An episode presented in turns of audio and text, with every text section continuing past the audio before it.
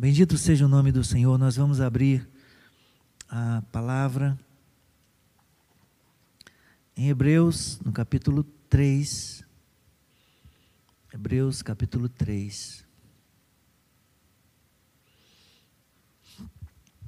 Na semana passada, ministramos na primeira parte do texto de Hebreus 3, do versículo 1 ao versículo 6. E hoje, nosso texto vai a partir do versículo 7 até o versículo 19. Perigo da incredulidade e da desobediência.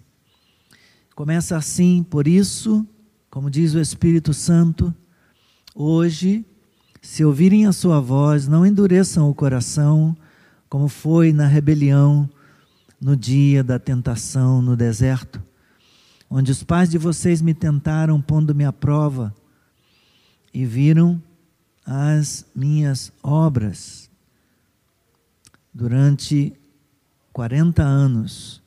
Por isso me indignei contra eles, contra essa geração, e disse: o coração deles sempre se afasta de mim e eles não conheceram os meus caminhos. Assim, jurei na minha ira, não entrarão no meu descanso. Tenham cuidado, irmãos, para que nenhum de vocês tenha um coração mau e descrente que o leve a se afastar do Deus vivo. Pelo contrário, animem uns aos outros todos os dias, durante o tempo que se chama hoje a fim de que nenhum de vocês seja endurecido pelo engano do pecado, porque temos nos tornado participantes de Cristo, se de fato guardarmos firme até o fim a confiança que desde o princípio tivemos. Como se diz, hoje, se ouvirem a sua voz, não endureçam o coração, como foi na rebelião e quem foram os que ouviram e mesmo assim se rebelaram? Não foram todos os que saíram do Egito por meio de Moisés? E contra quem Deus se indignou durante 40 anos? Não foi contra os que pecaram, cujos cadáveres caíram no deserto?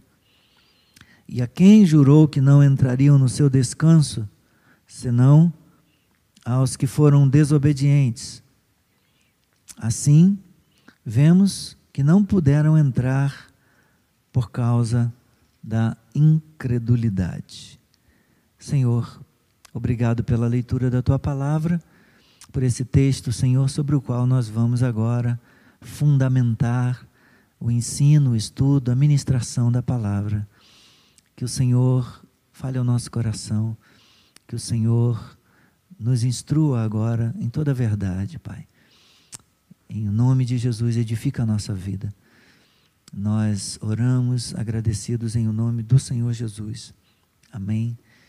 Então, como eu dizia na semana passada, nós é, ficamos é, restritos ao, ao primeiro primeira parte aí, a primeira perícope de versículo 1 ao versículo 6, e demos destaque no seguinte, vimos que, por causa da importância de Moisés como legislador, aquele cuja voz havia se tornado a voz de Deus no pensamento hebraico, uma, uma comparação entre ele e Jesus seria de grande relevância para os cristãos judeus, bem como para os cristãos gentios também, mas especialmente para os judeus. Assim sendo, nessa comparação, o escritor sagrado demonstra que a posição de Moisés como servo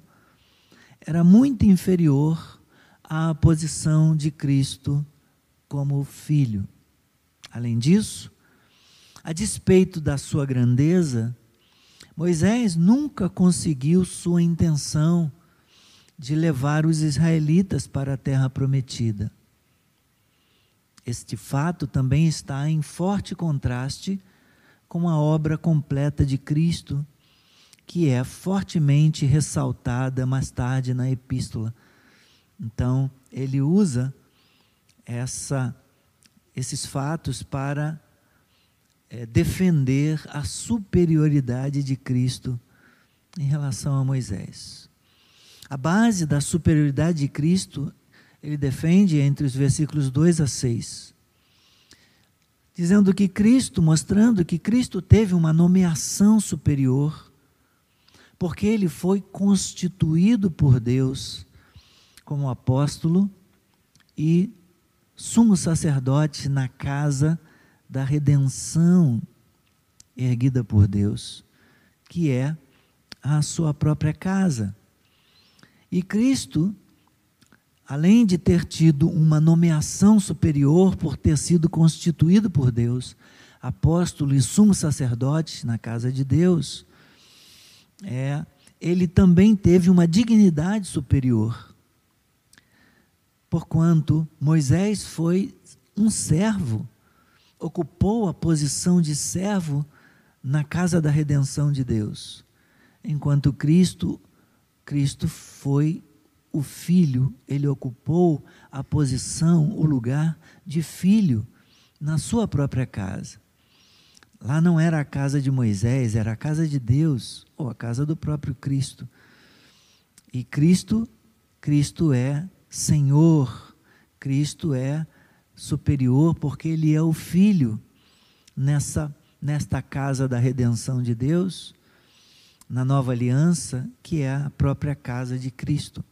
Assim sendo, o que vemos é que o escritor está impressionado pelo pensamento de que nosso sumo sacerdote não é outro senão o Filho de Deus. Isto ficará evidente em vários momentos no desenvolvimento de, da discussão. Para ele, a filiação de Jesus acrescenta dignidade incomparável ao ofício sumo sacerdotal. Glória a Deus, aleluia.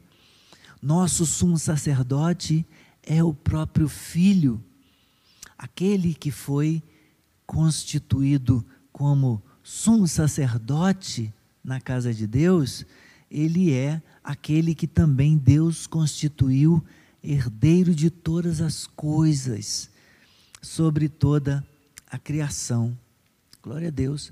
Mas enquanto ele ainda pensa na casa de Deus, o escritor fica sendo ainda mais específico e identifica os seus leitores com a casa, mas estabelece uma condição ao assim fazer.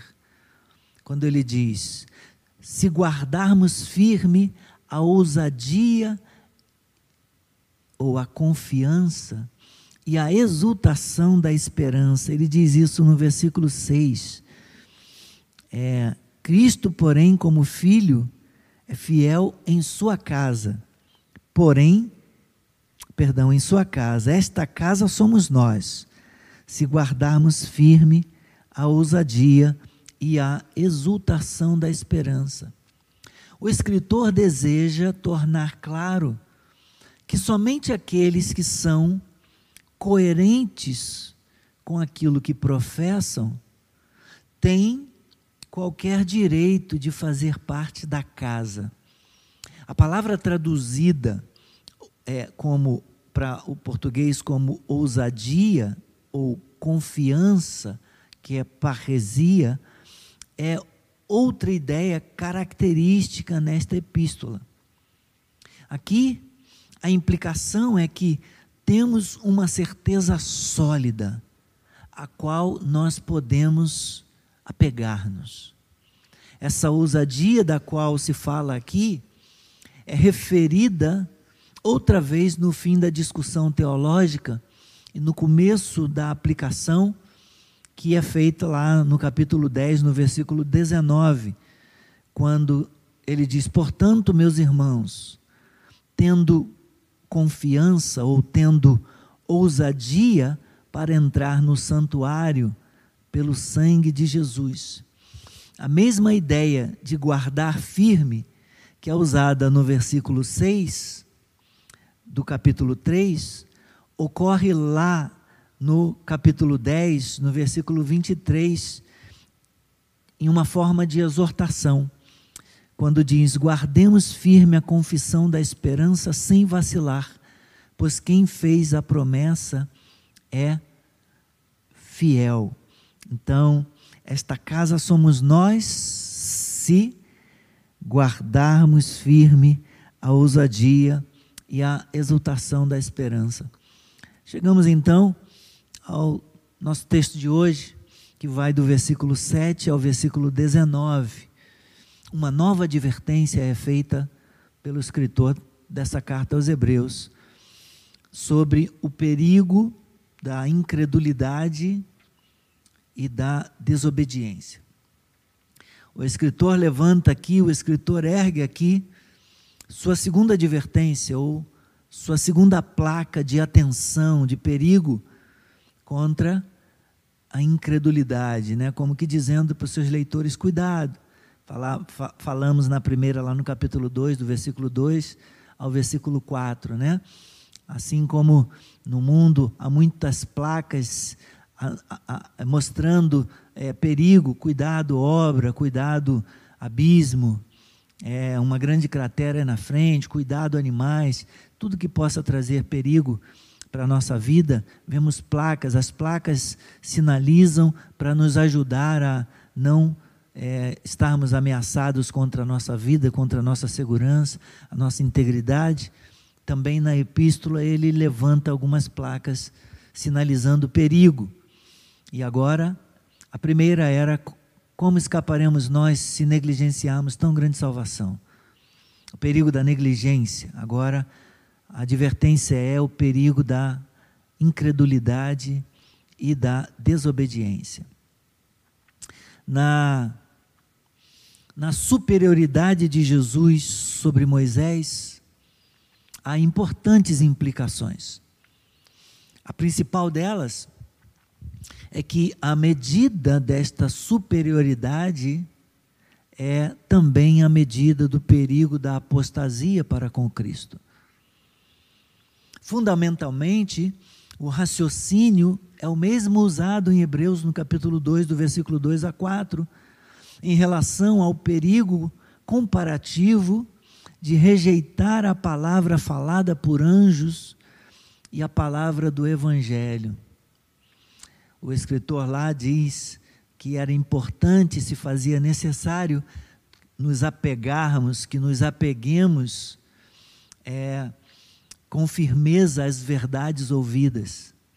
Ele diz, porque se eles lá, é, eles se deixassem de, de valorizar a palavra trazida por anjos, dita por anjos, a lei, eles sofreriam dano e uma punição severa, ele, como nós poderíamos negligenciar as palavras do Evangelho, as palavras do Filho de Deus?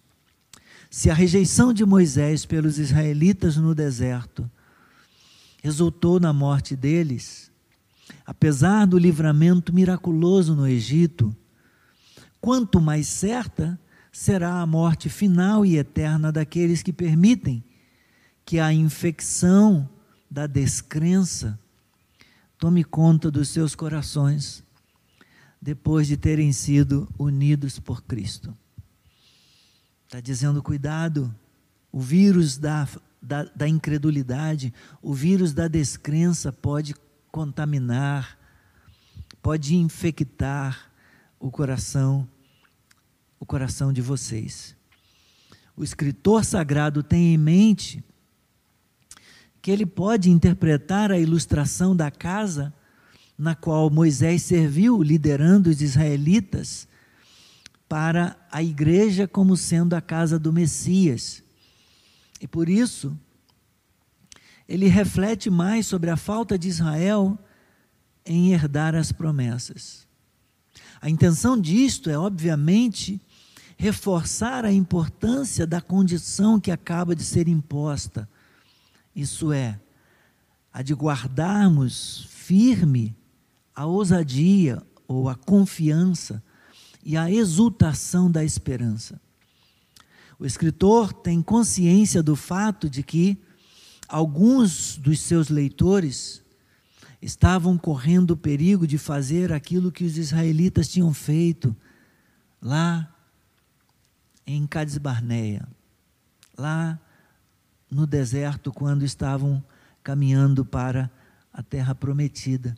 Então, tem um breve interlúdio histórico colocado exatamente aqui e, por certo, esse interlúdio histórico da história de Israel não está fora de lugar ao ser colocado aqui. Então vamos vamos ver versículo 7 ao versículo 13. O escritor começa com a citação do Salmo 95, o salmo que nós lemos no início do culto, do versículo 7 ao versículo 11 do Salmo 95. As primeiras palavras da citação captaram a imaginação do escritor sagrado de modo especial, tanto que ele repete as palavras três vezes. Nos versículos 7 e 8, veja, por isso, como diz o Espírito Santo, e aí ele cita o texto do Salmo, hoje, se ouvirem a sua voz, não endureçam o coração como foi na rebelião no dia da tentação no deserto. Depois, no versículo 15 do capítulo 3, é, desse mesmo capítulo, quando diz: Hoje, se ouvirem a sua voz, não endureçam o coração, como foi na rebelião. E no capítulo 4, no versículo 7, mais uma vez, de novo determina certo dia, entre aspas, hoje, falando por Davi muito tempo depois, segundo antes tinha sido declarado, hoje, se ouvirem a sua voz, não endureçam o coração. Então, essas primeiras palavras é, captaram a imaginação do escritor sagrado, de tal forma que ele, ele é enfático, ele repete como que num refrão. Ele vê o hoje inicial do salmo como sendo relevante, porque permite a ele aplicar as palavras aos seus leitores atuais. Embora se volte para a história, sua mente está fixada no cenário contemporâneo, nos seus dias. Sem dúvida, as palavras, se ouvirdes a sua voz, enfatizam esta relevância presente, sendo que sua voz é a voz de Deus em Cristo. Além disto, o contexto nos Salmos é especialmente apropriado, porque o Salmo 95, 7 diz: Nós somos povo do seu pasto e ovelhas de sua mão, que se enquadra bem no conceito cristão da igreja como sendo o rebanho de Deus. Nós somos o povo do pastoreio, o povo do pasto de Deus, as ovelhas da mão de Deus. Nós somos o rebanho de Deus e temos no nosso rei também o nosso pastor. O Senhor é o nosso pastor. Mas a exortação subsequente contra a imitação do exemplo dos israelitas introduz uma nota severa de advertência. No versículo 7, ele diz: Por isso,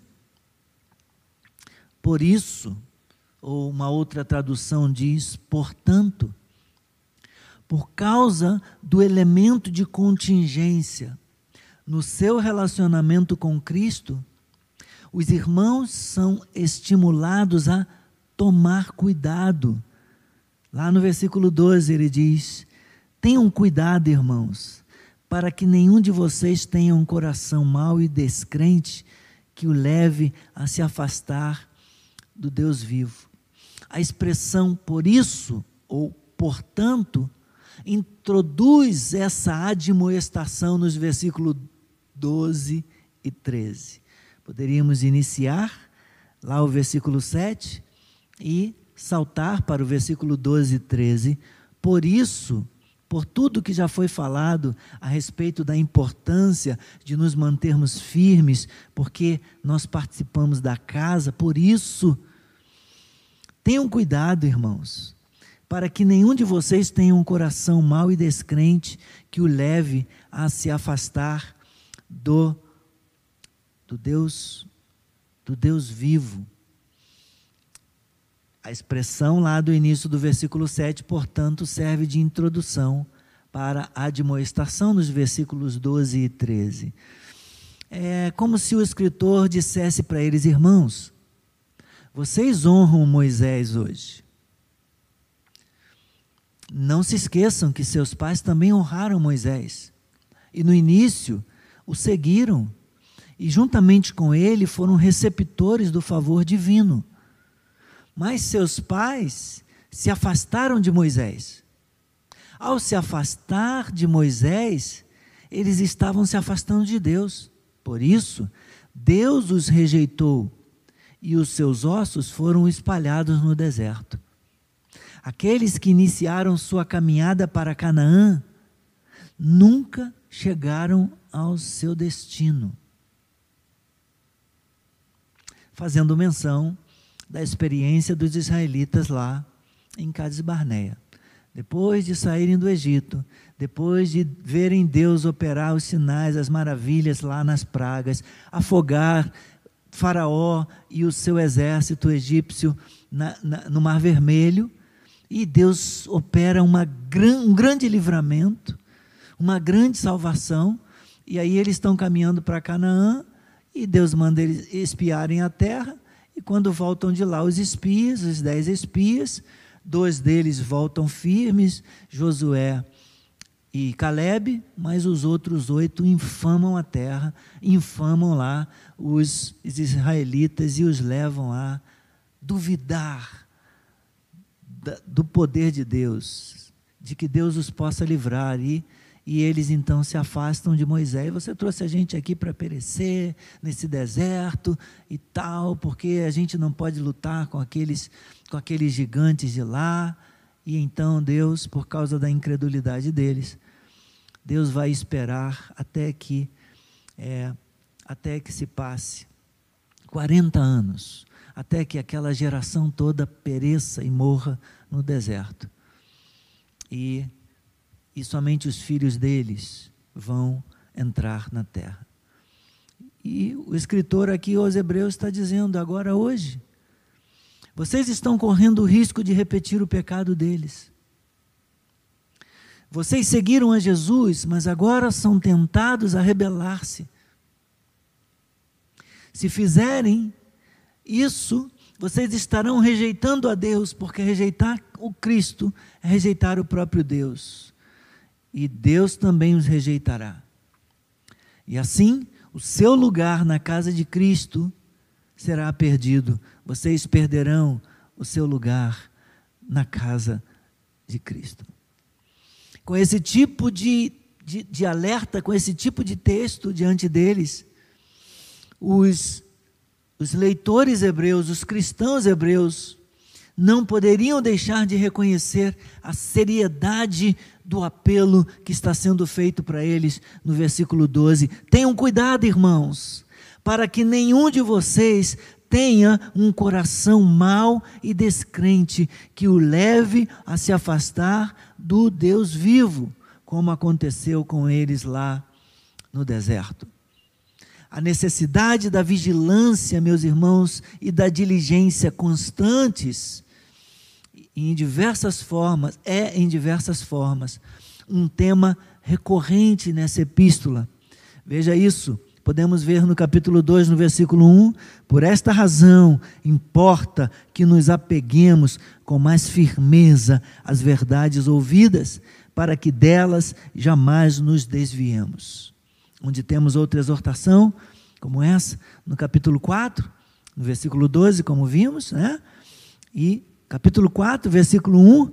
Portanto, visto que nos foi deixada a promessa de entrar no descanso de Deus, tenhamos cuidado para não parecer que algum de vocês deixou de alcançá-la.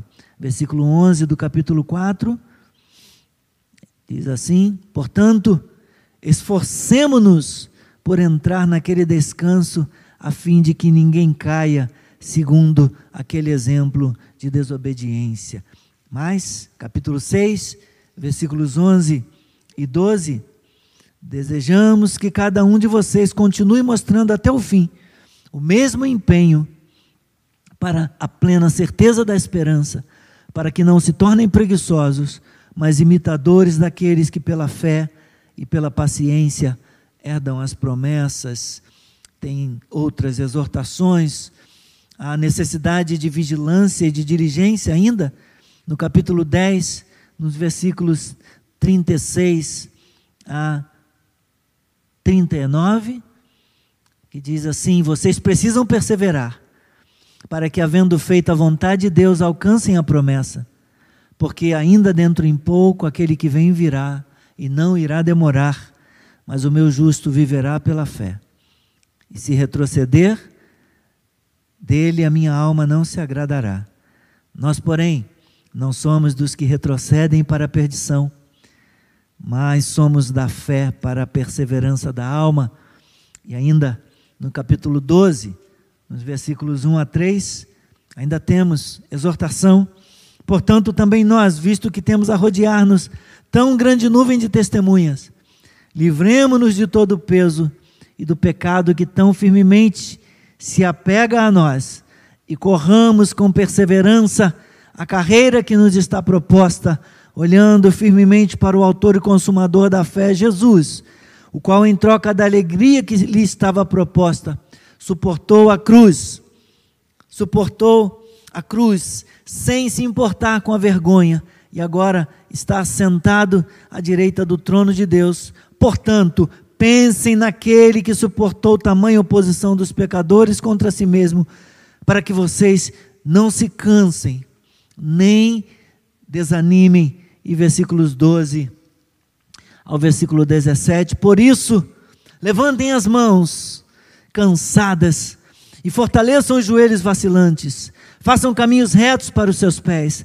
para que o manco não se desvie, mas seja curado. Procure, procurem viver em paz com todos e busquem a santificação, sem a qual ninguém verá o Senhor. Cuidem para que ninguém fique afastado da graça de Deus e que nenhuma raiz de amargura brotando cause perturbação, e por meio dela muitos sejam contaminados. E cuidem para que não haja nenhum impuro ou profano, como foi Esaú, o qual, por um prato de comida, vendeu o seu direito de, primogen de primogenitura. Vocês sabem também que, posteriormente, querendo herdar a bênção, foi rejeitado, pois não achou lugar de arrependimento embora com lágrimas o tivesse buscado. Veja quantas, quantas formas, como esse tema é recorrente nesta carta aos Hebreus. O tema da necessidade de nos mantermos vigilantes, de sermos diligentes, de trabalharmos, de nos esforçarmos para guardar o nosso coração, para não nos desviarmos da verdade, para não nos afastarmos do Deus vivo, para nos mantermos firmes, olhando para o Autor e Consumador da nossa fé. A advertência para eles, meus irmãos, não é uma acusação. O texto não diz que eles têm um coração mau e descrente, um coração mau e infiel, mas a recomendação é que eles estejam vigilantes, a fim de não permitir que o futuro, que no futuro, eles venham a possuir um coração mau, um coração que não confie em Deus. Certamente, esta advertência serve para nós hoje também, queridos. Examinemos o nosso coração diariamente. E esse é um bom momento para nos examinarmos. Quantas andam a nossa devoção? Por onde tem andado o nosso coração nesse tempo em que não podemos congregar, em que não podemos nos reunir para participarmos do culto público? O que temos feito na nossa devoção? Como temos praticado e mantido a nossa espiritualidade? Enquanto não pode haver a vida no culto público, eu pergunto: tem havido culto na vida privada, particular, ou na vida familiar? Temos orado? Temos lido a Escritura? Temos jejuado? Temos nos voltado para Deus? Temos praticado a nossa, a nossa fé? Mantendo nossa vida alinhada com os propósitos de Deus? Temos guardado nosso coração com confiança, com fé, uma fé pujante, uma fé firme, saudável, confiando que Deus está no controle de todas as coisas, inclusive no controle dessa pandemia, no controle dessa doença. A quantas andam a, a nossa fé, a nossa adoração, nossa busca pela presença de Deus e pela palavra? Para o escritor sagrado, o culto público, a reunião da igreja na comunidade é relevante porque os irmãos podem se exortar mutuamente e, no entender dele, isso ajudaria muito a impedir o coração de alguém a se tornar mal e incrédulo. Veja se não é isso que ele, que ele nos diz. No versículo 13, vou ler o 12. Tenham cuidado, irmãos, para que nenhum de vocês tenha um coração mau e descrente que o leve a se afastar do Deus vivo. Qual é a maneira de prevenir isso? Pelo contrário, animem-se uns aos outros, todos os dias, durante o tempo que se chama hoje, a fim de que nenhum de vocês seja endurecido pelo engano do pecado. Animem-se uns aos outros. Nesse tempo. Quando? Hoje. Aproveitem esse tempo para se animarem. Por quê? Porque nós podemos nos exortar mutuamente. E isso, isso pode proteger, isso serve de proteção para o nosso coração, dele se inclinar para o mal, dele se inclinar para a incredulidade. É verdade, queridos. Quando os cristãos se reúnem, eles podem fortalecer-se mutuamente. A mútua exortação diária pode nos ajudar a impedir que alguém seja endurecido pelo engano do pecado. Por quê? Porque quando a gente está junto, a gente, ah, como é que você está? Pô, tem sentido sua falta. Poxa, porque você tem. Ah, quantos domingos que eu não te vejo na casa de Deus? Rapaz, e aí? Como é que está a vida de oração? A gente vai e, e nessa coisa do interesse de perguntar pelo outro como tem passado as coisas. E aí, tudo bem? E aí a gente abre o coração. Pô, estou com uma luta aí e tal. E aí divide o fardo. Ou alguém diz, não, rapaz, não, não baixa, não baixa a guarda não, cuidado, né? fica atento, busca Deus, vou estar orando por você. Ou olha, abre o olho, vigia, crente, vigia, varão, vigia, meu irmão. A gente pode se exortar. Claro que cada crente deve se autoexaminar diariamente, mas nós podemos nos submeter ao escrutínio de outros irmãos, de amigos na comunidade, ou mesmo dentro da nossa própria família, quando abrimos o coração com a esposa e vice-versa, a esposa com o marido. E a gente pode orar um pelo outro, a gente pode consolar, a gente pode exortar, edificar a vida do outro. Então precisamos estar atentos. Essa exortação é para nós também hoje. E é uma boa oportunidade para examinarmos o nosso coração. Se nesse tempo de pandemia nós não estamos, se o nosso coração não está se tornando mal, preguiçoso, incrédulo. Examine. Cada um examine o seu próprio coração. E nesse sentido, se a comunhão está fazendo falta, se a gente não pode presencialmente se reunir, ligue para alguém, compartilhe um pedido de oração com um irmão, com um amigo. Fale, procure, corra lá para o WhatsApp, né, para as redes sociais, manda lá uma mensagem pelo Messenger e compartilhe a sua necessidade. Eu preciso, preciso que você me ajude, preciso que você ore por mim. Tenho andado desanimado, ou tenho andado muito frio, não tenho conseguido orar, não tenho conseguido ler a palavra. Me ajuda. Essa é a hora de nós buscarmos apoio também nos outros irmãos. Vamos então prosseguir para a segunda parte do nosso texto, a partir do versículo 14 até o 19. Glória a Deus. Por quê? Porque temos nos tornado participantes de Cristo, se de fato guardarmos firme até o fim a confiança que desde o princípio tivemos. Como se diz, hoje, se ouvirem a sua voz, não endureçam o coração como foi na rebelião. E quem foram os que ouviram e mesmo assim se rebelaram? Não foram todos os que saíram do Egito por meio de Moisés? E contra quem Deus se indignou durante 40 anos? Não foi contra os que pecaram, cujos cadáveres caíram no deserto? E a quem jurou que não entrariam no seu descanso? Senão aos que foram desobedientes. Assim, vemos que não puderam entrar por causa da incredulidade. Ao estabelecer o contraste com este endurecimento do coração, há a posição daqueles que estão estabelecidos em Cristo. Eles têm uma base firme e estável, porque o escritor diz: porque temos nos tornado participantes de Cristo ou temos nos tornado participantes com Cristo.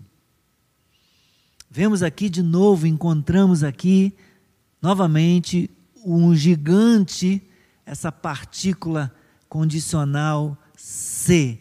É um gigante, desta vez com maior ênfase e com palavras mais fortes. Nós nos tornamos participantes de Cristo ou com Cristo, se de fato mantivermos nossa confiança. No versículo 6 do capítulo 3, os leitores são nomeados membros da casa de Cristo. Como diz o escritor, esta casa somos nós, se guardarmos firme a ousadia ou a confiança e a exultação da esperança. Então, lá no versículo 6, eles são nomeados membros da casa de Cristo. Desta vez, no versículo 14, isto é mencionado como a participação do próprio Cristo. Nós temos nos tornado participantes do próprio Cristo, não é só participantes da casa, participantes do próprio Cristo. Isso é sério, irmãos. Nosso estado de salvação, fundamentado na nossa conversão passada, é sustentado no presente somente se a nossa confiança é mantida clara até o fim da vida cristã.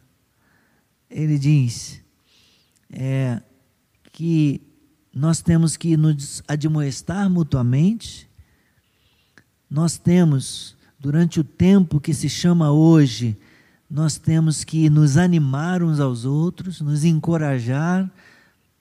Para quê? Durante esse tempo que se chama hoje, para que ninguém, nenhum de nós, seja endurecido pelo engano do pecado. Por quê? Porque nós temos nos tornado participantes de Cristo somente se, de fato, guardarmos firme até o fim a confiança que desde o princípio tivemos. E aí ele prossegue. Versículo 15. Como se diz, ou outra tradução, enquanto se diz. A frase como se diz, ou enquanto se diz, ela deve ser associada à frase final do versículo 14 até o fim. Enquanto Deus falar hoje, nossa responsabilidade persiste, nossa responsabilidade permanece. O final ocorrerá quando a aprovação, aprovação terminar e já não é mais o hoje da salvação oferecida por Deus. Cada vez que Deus fala, em qualquer momento da nossa vida cristã, o perigo de endurecer o coração ao fechar os ouvidos está presente.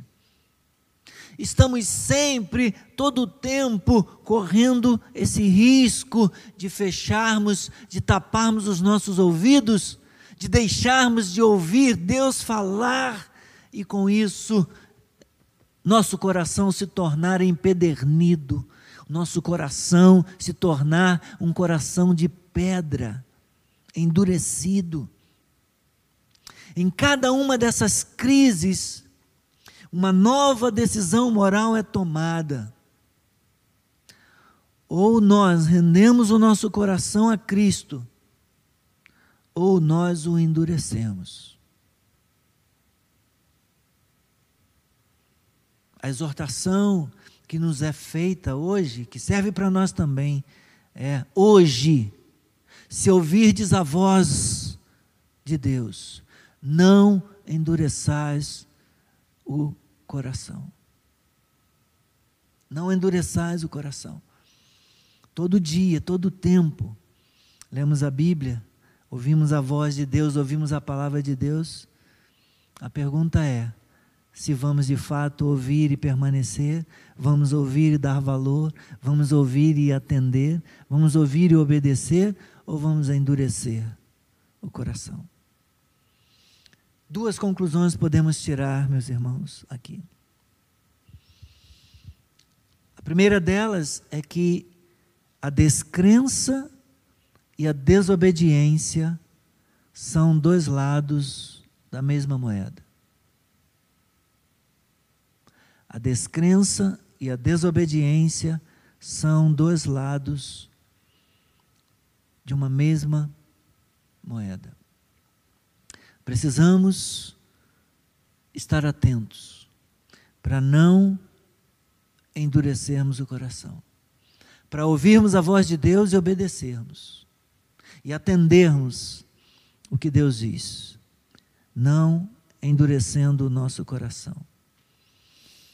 A outra conclusão é que o autor aos Hebreus está traçando uma analogia dupla da história israelita. De fato, eles podem perder a oportunidade da vida eterna.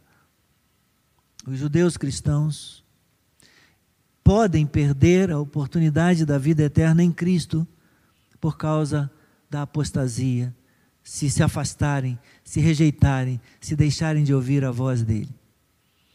Mas o escritor também percebe na terra de Canaã um tipo desse descanso e segurança espiritual que é o chamado de Deus para eles em Cristo. E que eles estão, mesmo agora, correndo o risco de perder por não se esforçarem. É desse descanso que o autor vai falar no capítulo 4, ao dizer: resta ainda um descanso para o povo de Deus. A respeito disso, falaremos no nosso próximo encontro. Mas agora eu quero convidar você para fecharmos o nosso coração. Hoje, se ouvirdes a sua voz, não endureçais o coração. Ainda hoje corremos o risco, corremos o perigo da, da incredulidade e da desobediência. Incredulidade ou descrença e desobediência, como eu disse, são duas faces ou dois lados da mesma moeda. Foi um perigo para os israelitas lá, registrados em números, lá em Cades Barneia, quando murmuraram e duvidaram de Deus. e de Moisés. Foi um perigo para os judeus nos dias do salmista, quando ele aplicou o texto e aplicou ao escrever o Salmo 95. Estava sendo perigo para os leitores e os cristãos hebreus, tanto judeus cristãos como gentios cristãos. É perigo para nós ainda hoje. Precisamos nos voltar para Deus cada dia. Precisamos ouvir essa palavra de Deus, porque se não houver palavra de Deus entre nós, como alguém disse, não haverá temor de Deus em nós. Nosso coração vai endurecer. Nosso Deus e Pai, eu agora, Senhor, suplico a tua graça e misericórdia e a tua bondade. Ô Senhor, ali eles estavam correndo o perigo de ter o seu coração endurecido. E eles estão sendo exortados para não permitir que isso aconteça. Que essa exortação sirva para nós também. É possível que com essa pandemia, não tendo a oportunidade de congregar e de participar do culto público, é possível que muitos de nós não estejam alimentando o culto na vida. Por não poderem ter a vida no culto, eles também não mantêm culto na vida. Não têm devoção, não estão orando, não estão lendo a palavra, não estão ouvindo a sua voz. E por causa disso, correm o risco, o perigo de terem o coração endurecido e assim se tornarem incrédulos e desobedientes. Senhor, aquece o nosso coração. Usa, Senhor, a ministração desta noite, usa a palavra hoje para servir, Senhor, ó Pai, como, como esse ânimo, essa, essa exortação necessária dita aqui no versículo 13, que eu possa, Senhor, estar trazendo ânimo para os meus irmãos durante o tempo que se chama hoje, que o Espírito Santo fale ao coração de cada um, Senhor, de nós. E nos traga, ó Deus, e nos traga aos teus pés, de volta aos teus pés, a fim de podermos ouvir o Senhor falar conosco. Deus, edifica a nossa vida, aplica a tua palavra ao nosso coração e nos convença do nosso pecado. Perdoa-nos, Senhor, e nos conceda a graça para voltar a viver de uma maneira que te agrade. Em nome de Jesus. Amém. E amém. Glória a Deus, louvado e bendito seja o nome do Senhor. Eu quero agradecer a sua paciência, quero agradecer a companhia e o meu privilégio de ter você aí do outro lado, é, participando com a gente de mais um dos nossos cultos. Que Deus abençoe a sua vida.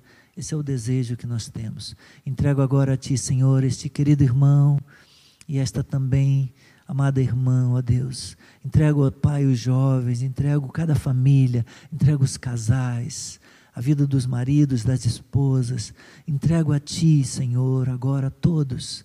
Entrego a Deus a membresia de nossa igreja, os pequeninos, Senhor, os jovens, os adultos, os anciãos, Pai da nossa igreja, aquieta o coração deles, ministra paz, livra-os da ansiedade, Ó Deus, conforta-os e consola-os, ó Deus, durante esse tempo que a gente não está podendo se reunir. Oh, meu Deus, anima-nos, Pai, encoraja-nos, vivifica-nos, Senhor. Nós te invocaremos, ó nosso Deus. Nos abençoe e permita, Senhor, que passe logo esse tempo, ó Pai, do isolamento, para que possamos voltar a ter essa dimensão da adoração que é o culto público, tão importante quando a gente pode se exortar mutuamente, Senhor. Sentimos falta, ó Deus, desse, dessa nossa comunhão. E confiamos que o Senhor nos dará vitória e nos abençoará em breve. Eu entrego a Deus os enfermos e doentes nas tuas mãos, pedindo que o Senhor cure a todos, Pai e os que não estão infectados, eu peço, proteja-nos, guarda-nos em o teu nome, em nome de Jesus. Boa noite para todos, que Deus os abençoe rica e abundantemente. Até logo mais às 8 horas para mais uma das nossas lives. Em nome de Jesus, sábado à tarde é juventude, E domingo, 8 da manhã e 18 horas, mais uma vez. Fiquem na paz do nosso Senhor Jesus Cristo. Um abraço.